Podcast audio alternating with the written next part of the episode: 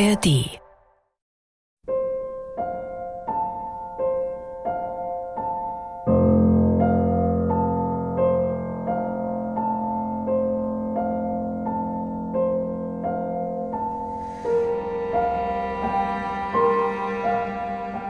Die Energie des Lichts hat das Universum fast von Anfang an geformt. Mit dem Licht begann die Welt der Erscheinungen. Wir erblicken mit der Geburt das Licht der Welt und am Ende gehen wir aus dem Licht oder vielleicht, wie manche glauben, in ein größeres Licht ein. Dunkelheit, Finsternis und Nacht stehen bekanntlich für das Gegenteil. Mit ihnen werden Unwissenheit und Ängste verknüpft. Den Naturzyklen, dem Rhythmus der Jahres- und Tageszeiten und damit dem Wechsel von Licht und Finsternis unterworfen, gestaltet sich das alltägliche Leben.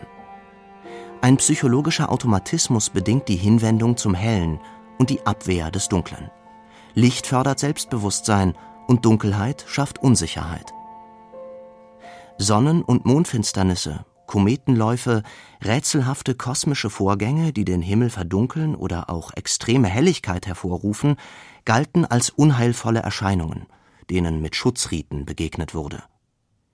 In den Mythologien und Religionen wurde das Licht zuerst personifiziert und dann zu einem Sinnbild für Glück, gutes Schicksal, Rettung und Gottesnähe. Finsternis zeigte Gottes Ferne an, sie herrschte in der Unterwelt, der Hölle. Doch wird Dunkelheit keineswegs immer als feindliches Prinzip angesehen, sondern manchmal wie im chinesischen Daoismus mit dem weißen Yang und dem schwarzen Yin auch als der eine Teil des komplementären Urprinzips. Ein dualer Lichtbegriff liegt auch den Mysterienkulten zugrunde, von den eleusinischen Mysterien bis zu den Freimaurern. Die Rituale sollen den Einzuweihenden durch die Nachtseite des Daseins hinauf zu Wahrheit und Seligkeit führen. In der Mystik gilt das Dunkel als Ausdruck des mit den Augen nicht Erfassbaren, das nur der Seele verständlich ist. Der Spanier Juan de la Cruz sprach von der dunklen, die Nacht erleuchtenden Wolke – ein Versuch, mystische Erfahrungen mit paradox erscheinenden Sätzen mitzuteilen. In der Philosophie wurde und wird Licht als Metapher verwendet, bezogen auf die Lehre vom Sein, die Ontologie, auf Metaphysik und Erkenntnistheorie. Licht bedeutet Sein gegen Nichtsein, Klarheit und Wissen gegen Unklarheit und Unwissenheit, Wahrheit gegen Lüge. Naturwissenschaftlich gesehen ist Licht eine Form der elektromagnetischen Strahlung. Je nach Betrachtungsweise besteht es aus Wellen oder Teilchen, den Photonen, wie sie die Quantenphysik definiert. Es bewegt sich im Vakuum, unabhängig von der Bewegung der Quelle oder des Beobachters, stets mit einer Geschwindigkeit von knapp 300.000 Kilometern pro Sekunde. Das natürliche Licht ist Informations- und Energieträger. Der grüne Farbstoff der pflanzlichen Blätter, das Chlorophyll, nimmt Licht auf und verarbeitet es in der Photosynthese zusammen mit Wasser und gespeichertem Kohlendioxid zu Glucose und Sauerstoff. Natürliches Licht in nachhaltiger Weise nutzbar zu machen, ist zu einem mächtigen Umweltfaktor geworden, ebenso wie die Anstrengungen, Schutz zu schaffen gegen extreme Hitze und extreme Sonneneinstrahlung. Der Licht- oder Sehsinn ist für viele Lebewesen einer der wichtigsten Sinne. Er trägt zur räumlichen Orientierung bei, zur Steuerung des Tag-Nacht-Rhythmus, zum Erkennen von Gefahren, zur Kommunikation. Nur wenige Tiere sind unempfindlich für Lichtreize. Erstaunlicherweise haben viele die Fähigkeit, selbst zu leuchten, ausgebildet. Man findet diese Biolumineszenz bei Leuchtkäfern, aber auch bei Tiefseefischen, Pilzen oder Bakterien. Auch dies eine Form der Kommunikation. Licht heißt Transparenz, Durchsichtigkeit, aber heute auch Kontrolle. Angesichts der digitalen Möglichkeiten, die alles zu Daten und zu verfügbaren Informationen machen, erlangt der Lichteinsatz der elektronischen Anwendungen, die alle Lebensbereiche zu durchleuchten und zu überwachen vermögen, eine erschreckende und tendenziell missbräuchliche Dimension. Licht aber hat die Kommunikation, damit Kultur und Zivilisation überhaupt erst entstehen lassen. Und künstlich erzeugtes Licht erweiterte die Lebensräume. In der Dichtung summieren sich fast alle Aspekte des Lichts aus Religion, Philosophie, Psychologie und Naturwissenschaft. Grund für die vielfache Verwendung der Licht- und auch der Finsternismetapher in der Dichtung ist deren ursprüngliche Funktion der Beschreibung und Bewältigung fundamentaler Gegensätze. Die Unterscheidung zwischen Hell und Dunkel, Licht und Finsternis, von der Naturlyrik bis zur Science-Fiction und Fantasy-Literatur ist fast so etwas wie ein auslösendes Moment für die Dichtung, das Schöne und das Schreckliche, Licht und Schatten gleichermaßen zu schildern. Gerade die Literatur vermag auch Widersprüche und Zwischentöne darzustellen. Der Philosoph Hans Blumenberg schrieb An Aussagefähigkeit und subtiler Wandlungsmöglichkeit ist die Lichtmetapher unvergleichlich und die verschiedenen Umformungen der Grundmetapher zeigen die Wandlungen des Welt- und Selbstverständnisses an.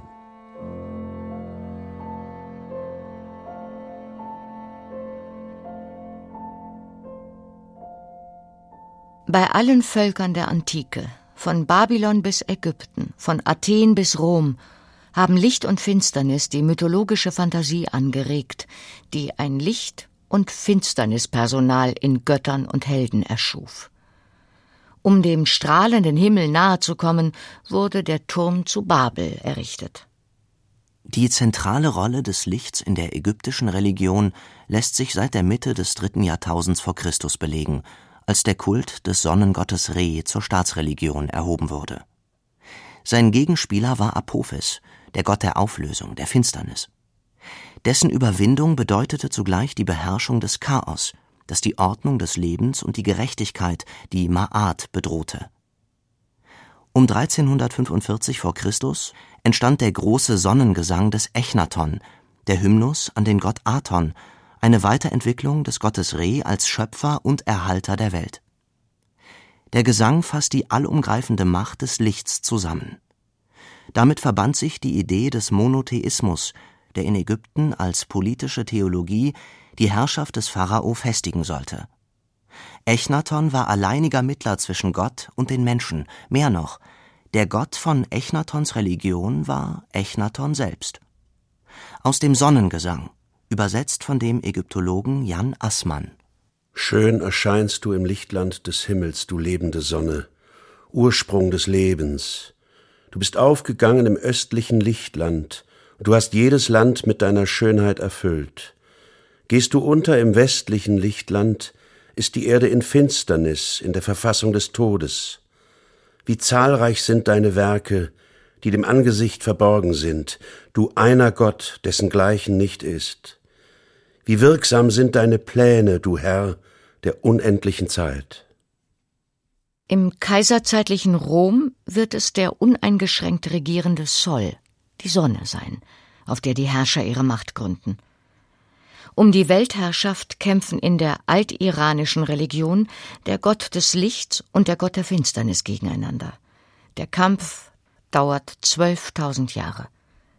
Nach dem Sieg des Bösen geht die Welt unter.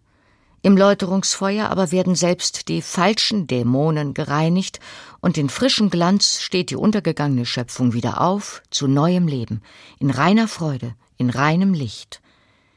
Der Gegensatz ist vorläufig beendet und der Kreislauf beginnt von vorn. Um die Wende zum ersten Jahrtausend vor Christus hat der iranische Priester Zoroaster die alte Religion reformiert, indem er die Möglichkeit der endgültigen Überwindung der finsteren irdischen Welt verkündete.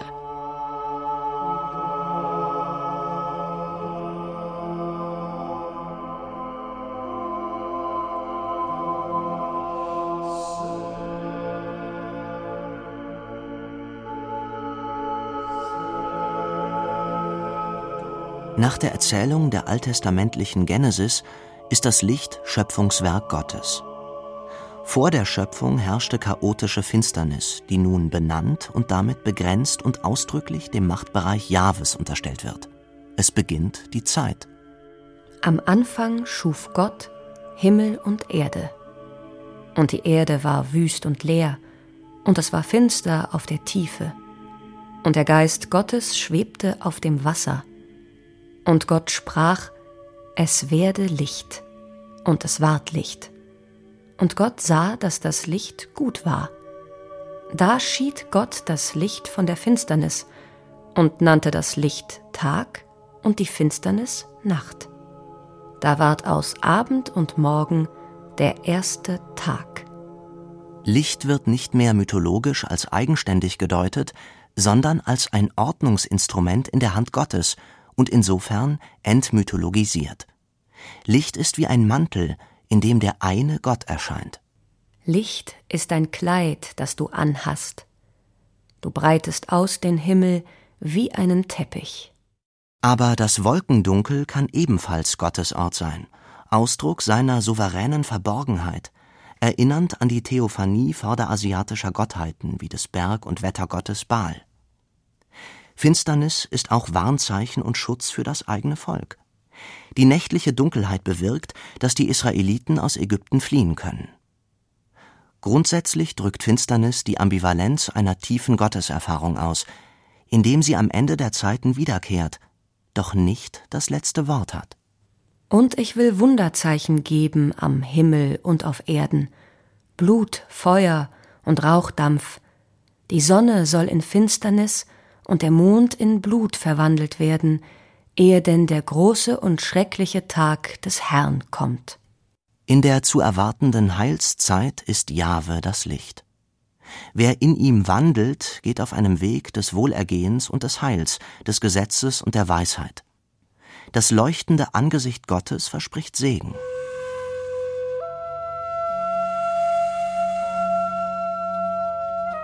Die griechischen Mythen haben zahlreiche Bilder und Szenarien für das Licht entworfen.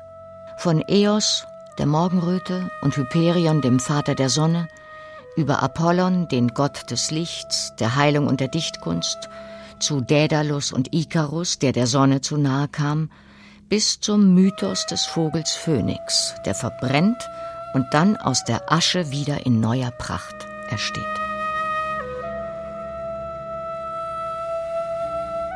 Bei Homer vollzieht sich das Leben im Licht der Sonne. Helios, der Gott der Sonnenstrahlen, hört und sieht alles.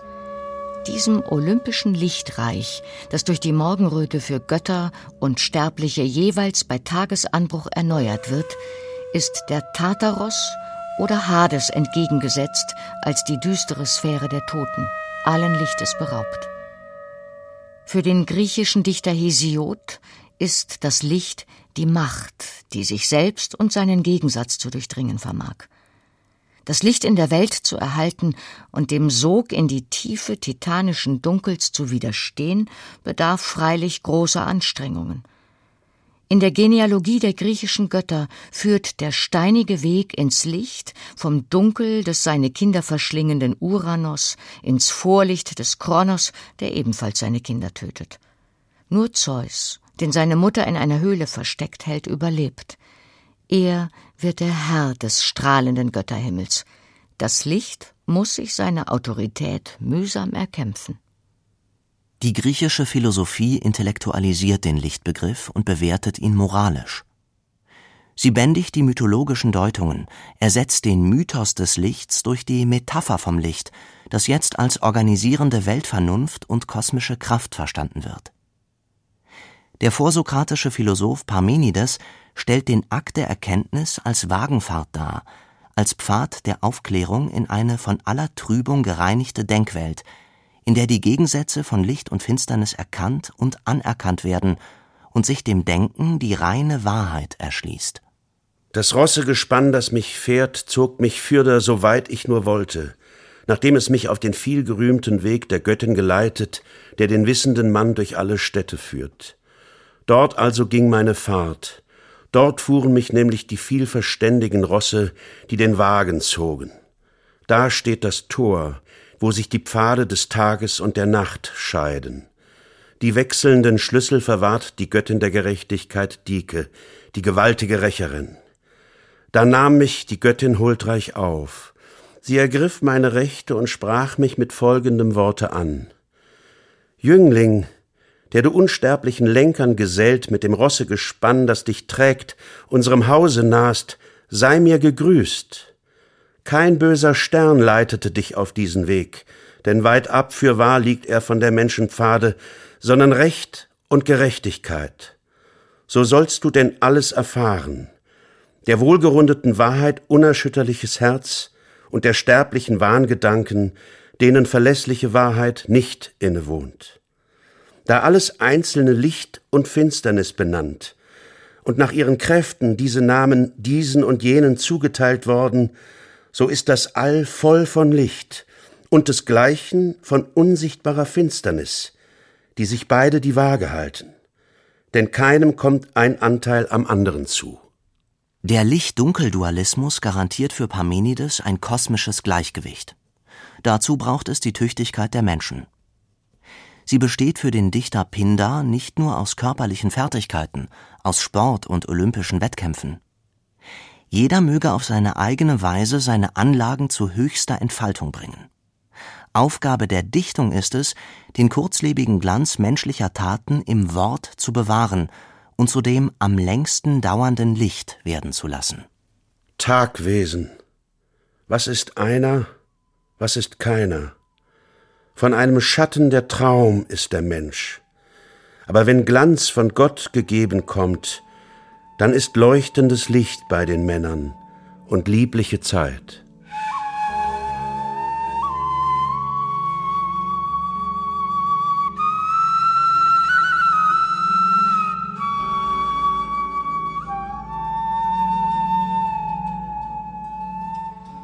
Eine epochale philosophische Deutung erfährt die Lichtmetapher durch Platon.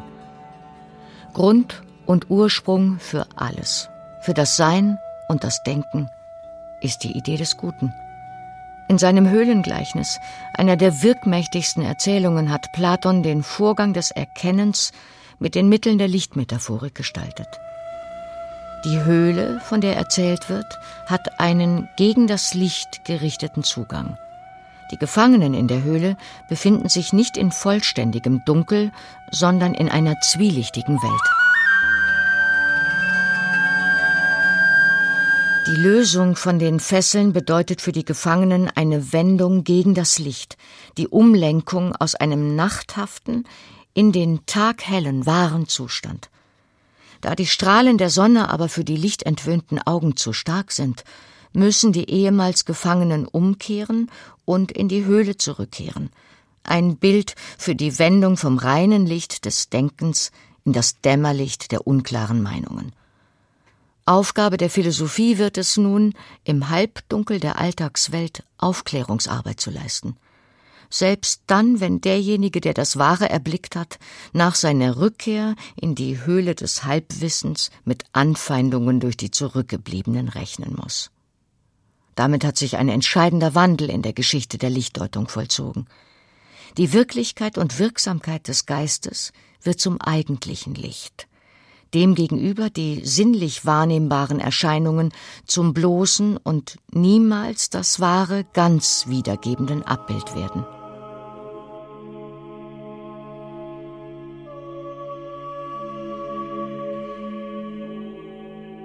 Der Prolog des Johannesevangeliums im Neuen Testament setzt das Wort an die erste Stelle der Heilsgewissheit.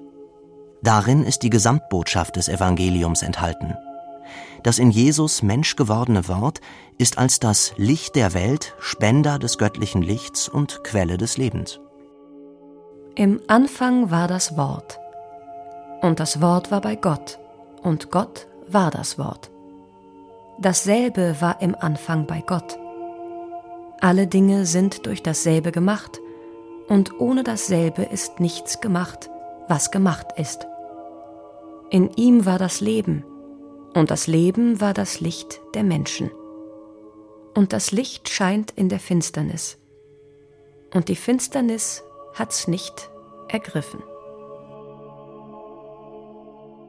Licht wird zur Metapher für die Gegenwart des Göttlichen, das sich herablässt und unter uns wohnt aber eben darin transzendent und jenseits bleibt. In der Offenbarung des Johannes siegt das Licht, ähnlich wie in der jüdischen Apokalyptik, endgültig über die Finsternis. Im himmlischen Jerusalem werden die Gestirne des Himmels als Lichtbringer überflüssig, wenn die Herrlichkeit Gottes und Christus Stadt und Welt erleuchtet.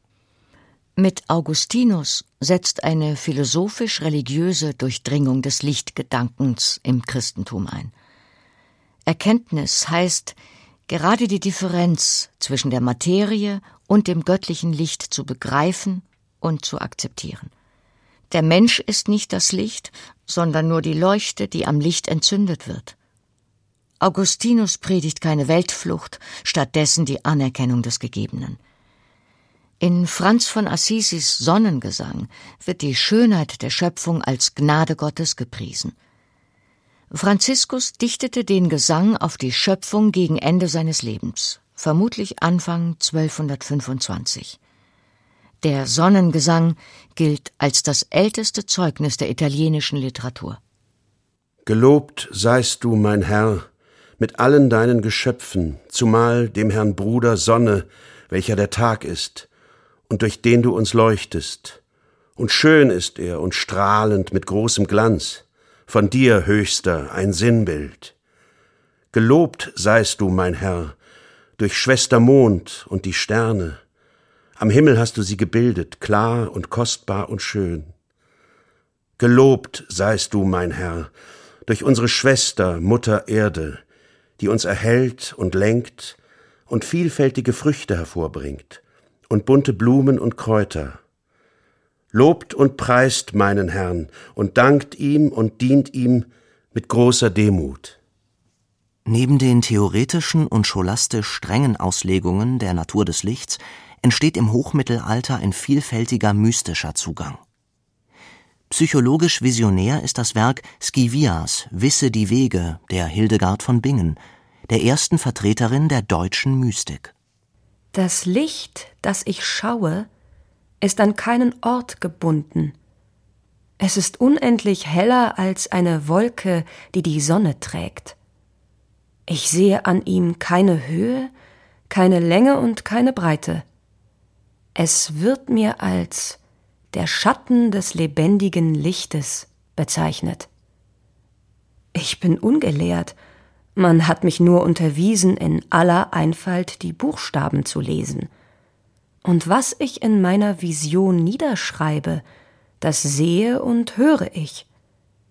Ich schreibe auch keine anderen Worte als die, welche ich höre nieder, und trage sie in ungefeilten Worten vor, wie ich sie eben in der Vision höre. Denn ich lerne in den Gesichten nicht wie ein Philosoph zu schreiben, auch sind jene Worte nicht wie Worte, die von Menschenmund ertönen. Es ist vielmehr wie eine blitzende Flamme und wie eine Wolke, die sich in reiner Luft bewegt. Die Gestalt dieses Lichtes vermag ich in keiner Weise zu erkennen, wie ich ja auch nicht voll in die Sonnenscheibe schauen kann. In diesem Lichte sehe ich zuweilen, freilich nicht oft, ein anderes Licht, das mir als das lebende Licht bezeichnet wird. Wann und wie ich es sehe, kann ich nicht angeben. Solange ich es aber schaue, wird jede Traurigkeit und Beängstigung von mir genommen, so dass ich dann wie ein einfältiges junges Mädchen und nicht wie eine alte Frau bin.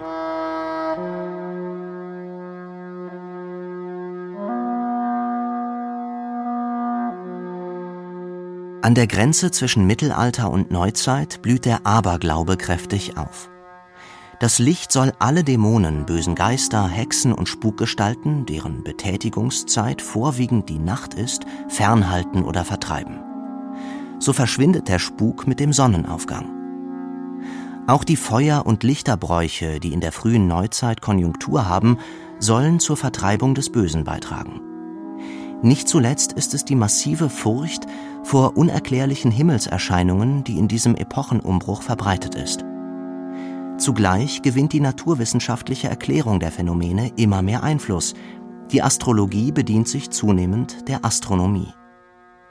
Eine rationalistische Konzeption der Wahrheit betont deren Evidenz. Wahrheit muss unmittelbar einsichtig sein. Die Unendlichkeit des Lichts wird Teil der erfahrbaren Welt, und die Kunst wird das Medium, dem Licht zu zweiter Strahlkraft, zu sinnlicher Präsenz zu verhelfen. Die präzise Lichtführung in der Malerei der Zeit ist ein Ausdruck dessen. Zu einem Topos, den noch Goethe im Prolog zu seinem Faustdrama verwendete, wurde die sogenannte Sphärenharmonie, in der man Licht und Ton in eins verschmolzen dachte. William Shakespeares bittere Komödie Der Kaufmann von Venedig enthält eine seiner poetischsten, lyrischen Passagen, in der sich Licht und Ton in synästhetischer Harmonie verbinden. Der junge Lorenzo blickt zusammen mit seiner Freundin Jessica, der Tochter Shylocks, in den Nachthimmel. Und mit der Poesie des Sternengewölbes scheinen alle Missverhältnisse und Missverständnisse überwunden. Wie süß das Mondlicht auf dem Hügel schläft.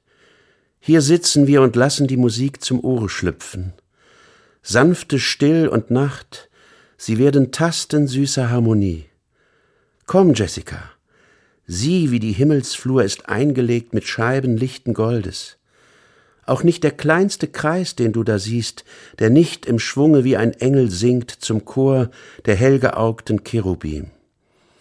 So voller Harmonie sind ew'ge Geister. Nur wir, weil dies hinfällige Kleid von Staub ihn grob umhüllt, wir können sie nicht hören.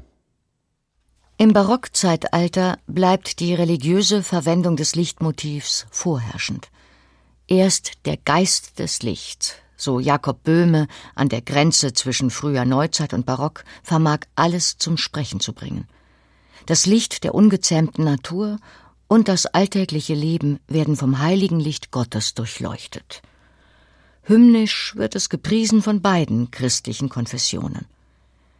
Der Schlesier Angelus Silesius spielt das religiöse Lichtmotiv in der ganzen Variationsbreite durch – Immer wieder, wie schon in der Antike, im Neuen Testament und in der Mystik, wird auch die scheinbare Blendung durch das große Licht thematisiert, dem man mit dem Herzen begegnen muss.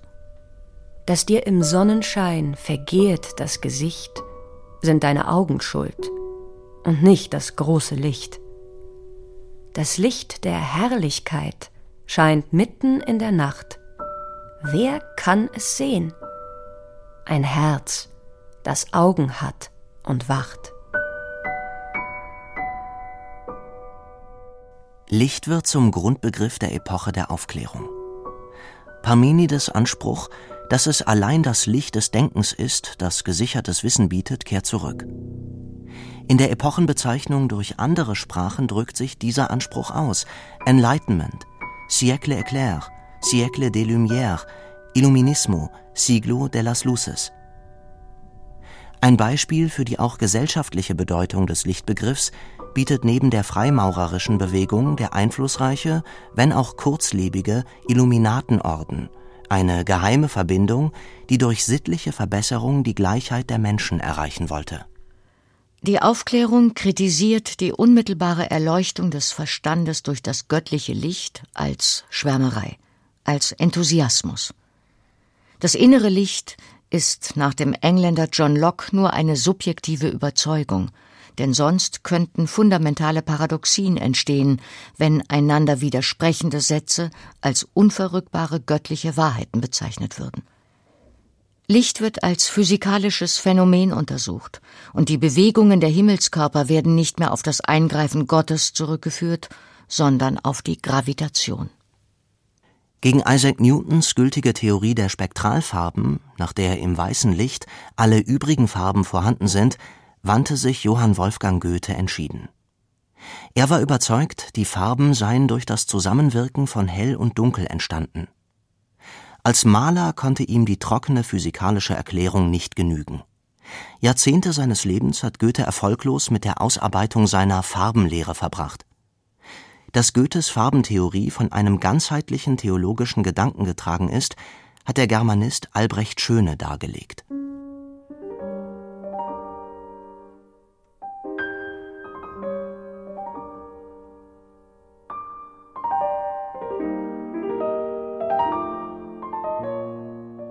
In der Romantik gewinnt das Dunkel an Ansehen. Ihm wird illuminative Kraft zugesprochen. Novalis vor allem ist der Dichter der Nacht. Für ihn ist das Licht der Beseelung fähig, wie der Blick der Geliebten, der die Welt verwandelt. Licht ist Bote der Einheit des Weltalls und Symbol der Besonnenheit. Alles Sichtbare ist eins mit dem Unsichtbaren. Aus dem Traktat vom Licht. Alle geistige Berührung gleicht der Berührung eines Zauberstabs. Alles kann zum Zauberwerkzeug werden.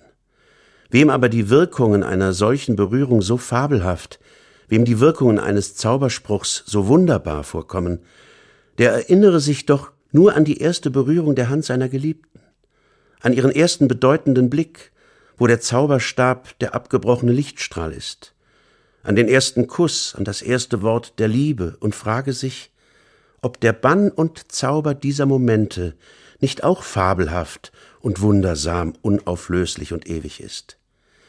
Licht ist Symbol der echten Besonnenheit. Licht ist Vehikel der Gemeinschaft des Weltalls. Ist dies echte Besonnenheit in der geistigen Sphäre nicht ebenfalls? Licht ist wie Leben, wirkende Wirkung. Alles Sichtbare haftet am Unsichtbaren, das Hörbare am Unhörbaren, das Fühlbare am Unfühlbaren, vielleicht das Denkbare am Undenkbaren.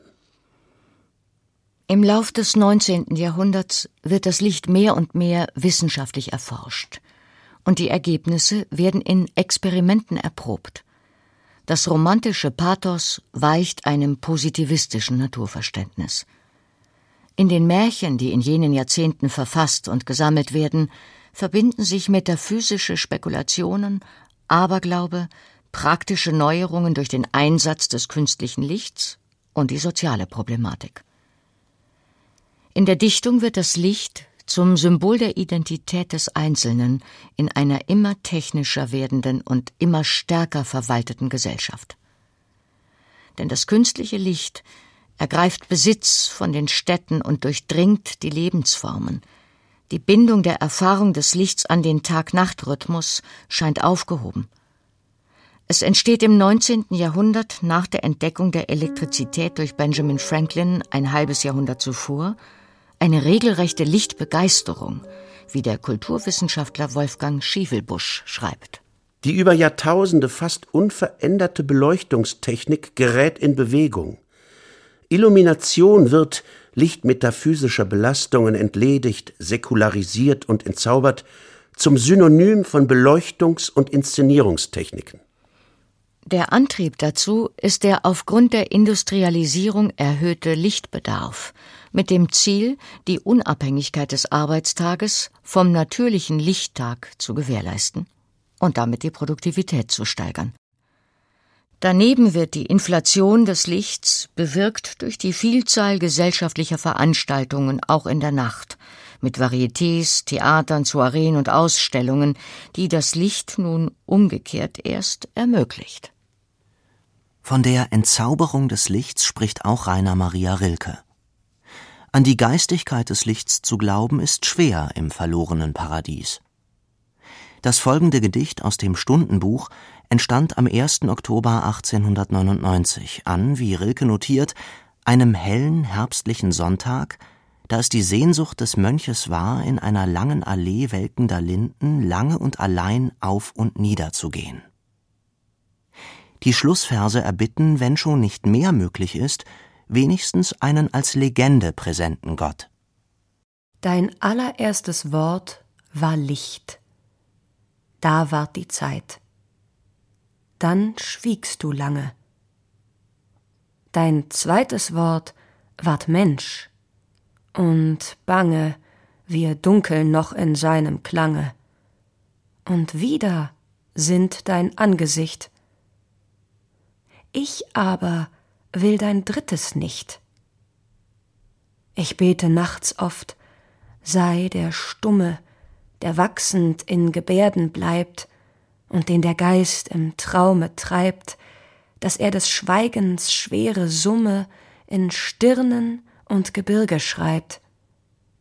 Sei du die Zuflucht vor dem Zorne, der das Unsagbare verstieß. Es wurde Nacht im Paradies. Sei du der Hüter mit dem Horne, und man erzählt nur, dass er blies.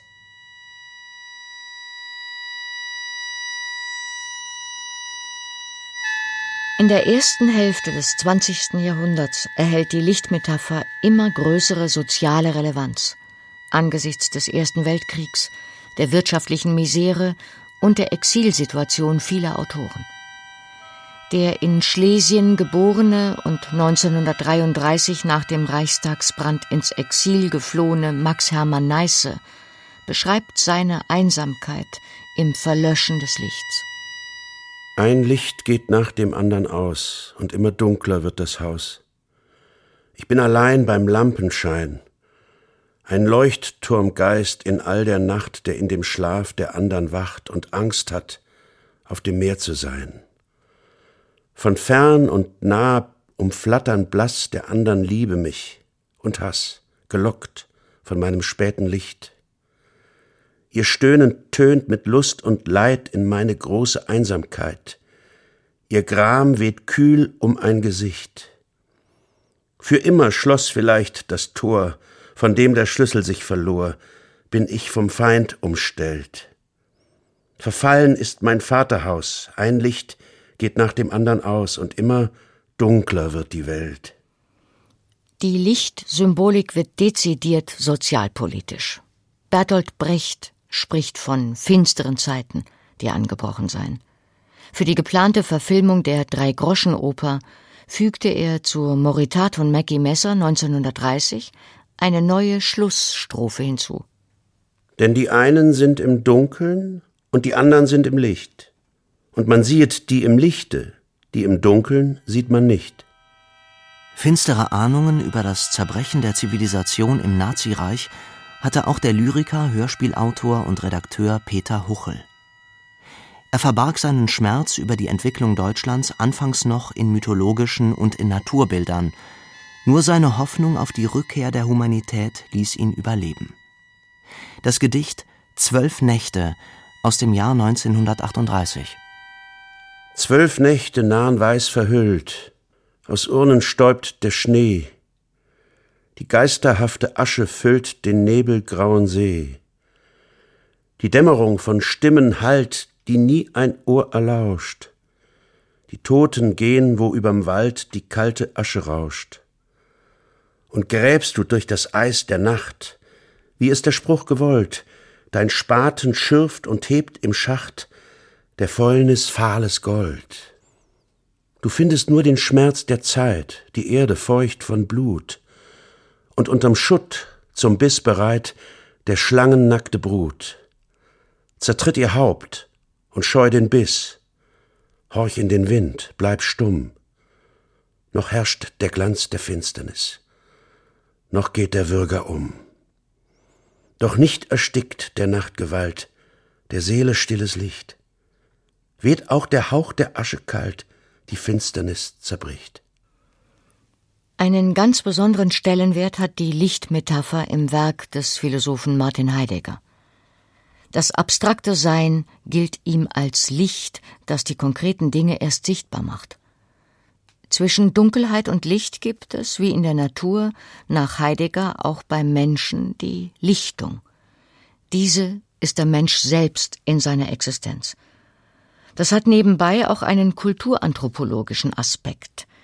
Indigene Völker gründeten ihre Dörfer auf Waldlichtungen, die oft auch als heilige Plätze verehrt wurden. Der Mensch kann jedoch nicht darüber entscheiden, ob das Licht des Seins zu ihm durchdringt. Stets aber sollte er sich dafür offen halten. Die Lichtung ist das Zentrum, das die Wahrheit der menschlichen Existenz offenbart. Theodor W. Adorno, nach seiner Rückkehr aus den USA einer der Direktoren des Frankfurter Instituts für Sozialforschung, erinnert an den humanitären Auftrag, den Erkenntnis, symbolisiert im Licht, nach den Schrecken des Zweiten Weltkriegs und der Shoah für uns einzig noch haben könne, nämlich der Erlösung zuzustreben. Aus dem Schlussstück der Minima Moralia Reflexionen aus dem beschädigten Leben. Philosophie, wie sie im Angesicht der Verzweiflung einzig noch zu verantworten ist, wäre der Versuch, alle Dinge so zu betrachten, wie sie vom Standpunkt der Erlösung aus sich darstellten. Erkenntnis hat kein Licht als das von der Erlösung her auf die Welt scheint. Alles andere erschöpft sich in der Nachkonstruktion und bleibt ein Stück Technik.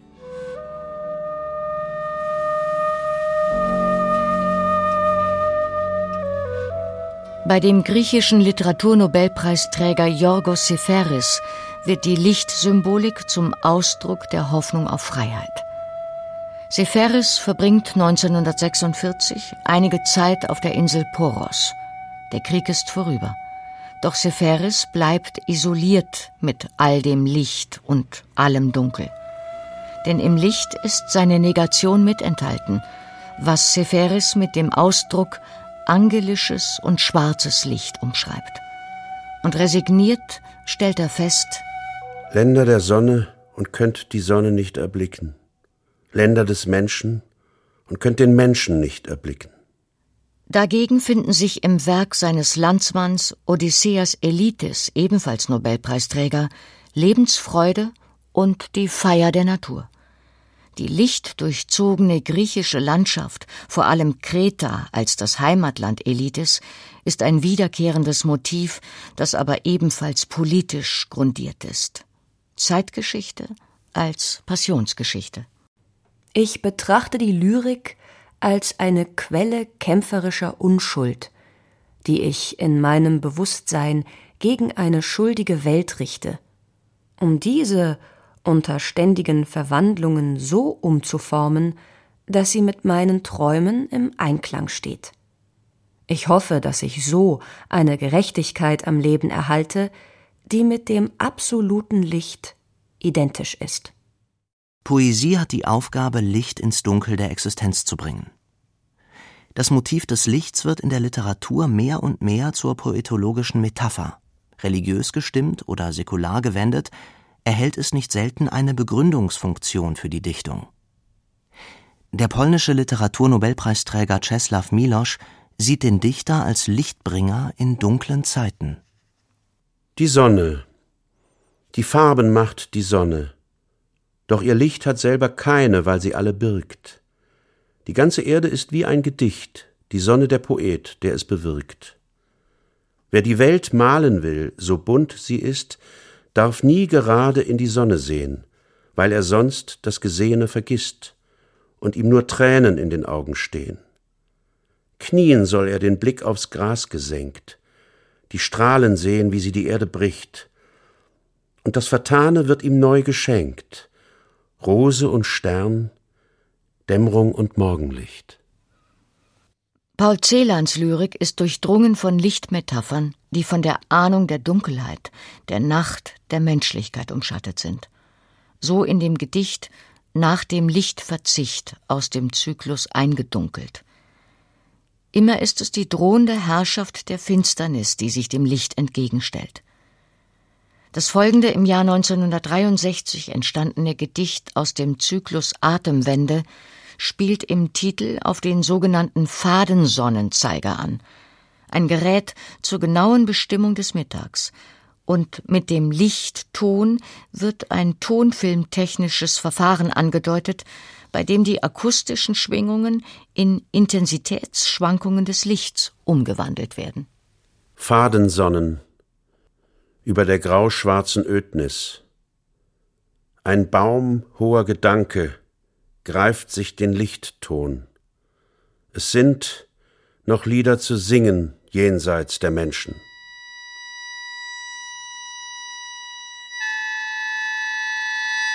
Im September 1959 hielt die Politologin und Publizistin Hannah Arendt in Hamburg ihre Lessing-Preisrede von der Menschlichkeit in finsteren Zeiten, in der sie den Diskurs das unendliche Gespräch zwischen Menschen über die vermeintlich absolute Wahrheit stellte. Bei Ingeborg Bachmann überwiegt die Klage über die Unmöglichkeit, die Sonne einzufangen, das Licht herüber zu retten, das der Blindheit zum Opfer gefallen ist. Eine moderne Antwort auf den Sonnengesang des Franz von Assisi. An die Sonne. Schöner als der beachtliche Mond und sein geadeltes Licht. Schöner als die Sterne, die berühmten Orden der Nacht. Viel schöner als der feurige Auftritt eines Kometen und zu weit schönerem berufen als jedes andere Gestirn, weil dein und mein Leben jeden Tag an ihr hängt, ist die Sonne. Schöne Sonne, die aufgeht, ihr Werk nicht vergessen hat und beendet, am schönsten im Sommer, wenn ein Tag an den Küsten verdampft und ohne Kraft gespiegelt die Segel über dein Aug ziehen, bis du müde wirst und das Letzte verkürzt. Ohne die Sonne nimmt auch die Kunst wieder den Schleier.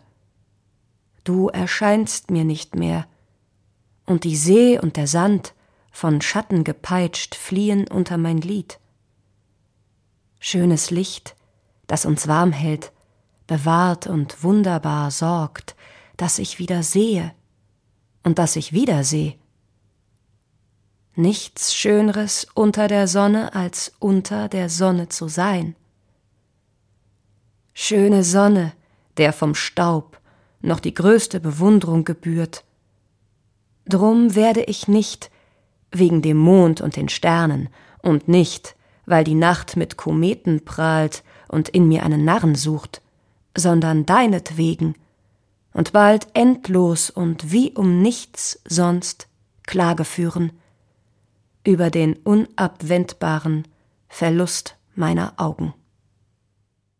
Die Lichtmetapher wird in der jüngeren Literatur auch als Element der Satire, der Parodie, der Karikatur eines religiösen Symbols eingesetzt. Der 2002 erschienene Roman Das Eis des 1955 bei Moskau geborenen Wladimir Sorokin nimmt das alltägliche Leben und die politischen Machtverhältnisse in Russland in den Blick und stellt die Frage nach dem Missbrauch staatlicher Gewalt. Der Roman handelt von einer geheimen Bruderschaft, deren Mitglieder sich als Abkömmlinge des ursprünglichen Lichts verstehen, Auserwählte, die über ihre Herzen miteinander sprechen, entfernt eine irritierende Kontrafaktur, ein erschreckender Gegenentwurf zum Geheimnis des Fuchses in Antoine de Saint-Exupérys Der kleine Prinz, wenn es dort heißt, man sieht nur mit dem Herzen gut, das Wesentliche ist für die Augen unsichtbar. In Sorokins Roman erfolgt die Auslese der Proselyten nämlich durch Aufschlagen des Brustkorbs mit einem Hammer aus dem heiligen Lichteis des Meteoriten, der 1908 in Sibirien niederging. Jene, deren Herzen beim Aufklopfen nicht zu sprechen vermögen, werden in ein von Chinesen geleitetes unterirdisches Lager zur Zwangsarbeit verschleppt. Der Roman spielt mit seinen die Gewalt und die Perversion diktatorischer Systeme aufzeigenden Überzeichnungen auf den Nationalsozialismus und den sowjetischen Kommunismus an, aber auch auf sektiererische Bewegungen wie die Scientology Church, auf Messianisten und Satanisten. Das alles wird eingefasst von einer Lichtmetapher, die auf Erkenntnis, Wahrheit und Gottes Urglanz verweist aber eben auch auf Gewaltformen, auf das Nebeneinander von Menschlichkeit und Unmenschlichkeit, von Güte und Grausamkeit. Der Gründer und Anführer berichtet von der Entstehung der Sekte und von ihrem Auftrag. Im Anfang war nur das ursprüngliche Licht, und dieses Licht leuchtete im absoluten Nichts, und in diesem ewigen Nichts leuchteten wir und gebaren so Welten. So entstand das Universum. Und einmal begab es sich, dass wir eine neue Welt erschaffen hatten, deren einer von sieben Planeten rundum von Wasser bedeckt war. Es war der Planet mit Namen Erde. Es war dies der große Fehler des Lichts. Gemeinsam mit anderen die Erde besiedelnden Lebewesen durchschritten wir die Evolution, wurden zu Menschen. Die Menschen vermehrten sich, verteilten sich über die ganze Erde. Sie begannen vom Verstand zu zehren und sich dem Fleisch zu unterwerfen. Die Menschen hörten auf, die Dinge zu sehen, denn sie konnten sie sich nun denken. Blind und herzlos wie sie waren, nahm ihre Grausamkeit zu. So ist die Erde zur Hölle geworden. Sämtliche Welten, die wir vor der Erde erschaffen hatten, waren tot. Sie hingen im leeren Raum wie Weihnachtsbaumkugeln zur puren Ergötzung.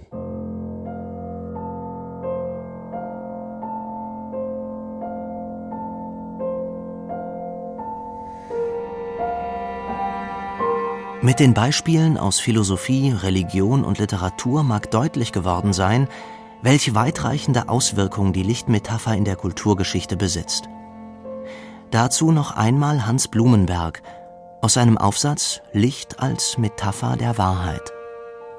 Licht kann der gerichtete Strahl, die wegweisende Leuchte im Dunkel, die vordringende Entmachtung der Finsternis, aber auch die blendende Überfülle, ebenso wie die unbestimmbar allgegenwärtige Helle sein, in der alles darin steht, das selbst nicht Erscheinende erscheinen lassen, die unzugängliche Zugänglichkeit der Dinge.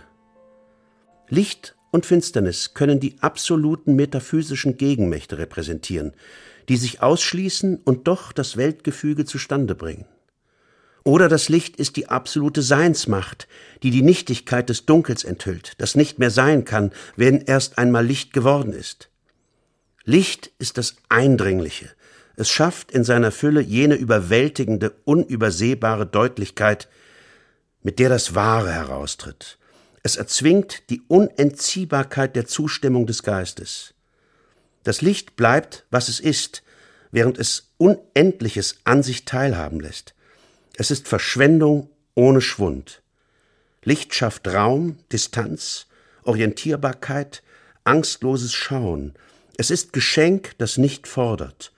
Erleuchtung, die ohne Gewalt zu bezwingen vermag. Licht und Finsternis sind wie Feuer und Erde, elementare Urprinzipien. Ihre Feindschaft lässt bewusst werden, dass Sein nichts Ungefährdetes, Wahrheit nichts Selbstverständliches ist. Über allen Verwendungen der Lichtmetapher steht aber letztlich eine Hoffnung auf Befreiung von Zwängen und Ängsten, ein humanistischer Optimismus, der sich keineswegs einer Naivität verdankt, sondern einer tiefen Einsicht in den Zustand menschlichen Daseins und einem Grundvertrauen. Davon hat Goethe in Faust II den Türmer Lynkeus auf der Schlosswarte in der Nacht singen lassen, bevor dieser hier ist es wieder, das Entgegengesetzte, Schreckliches mit ansehen muss. Zum Sehen geboren, zum Schauen bestellt, dem Turme geschworen, gefällt mir die Welt. Ich blick in die Ferne, ich sehe in der Nähe den Mond und die Sterne, den Wald und das Reh. So sehe ich in allen die ewige Zier. Und wie mir's gefallen, gefall ich auch mir ihr glücklichen Augen, was je ihr gesehen, es sei, wie es wolle, es war doch so schön.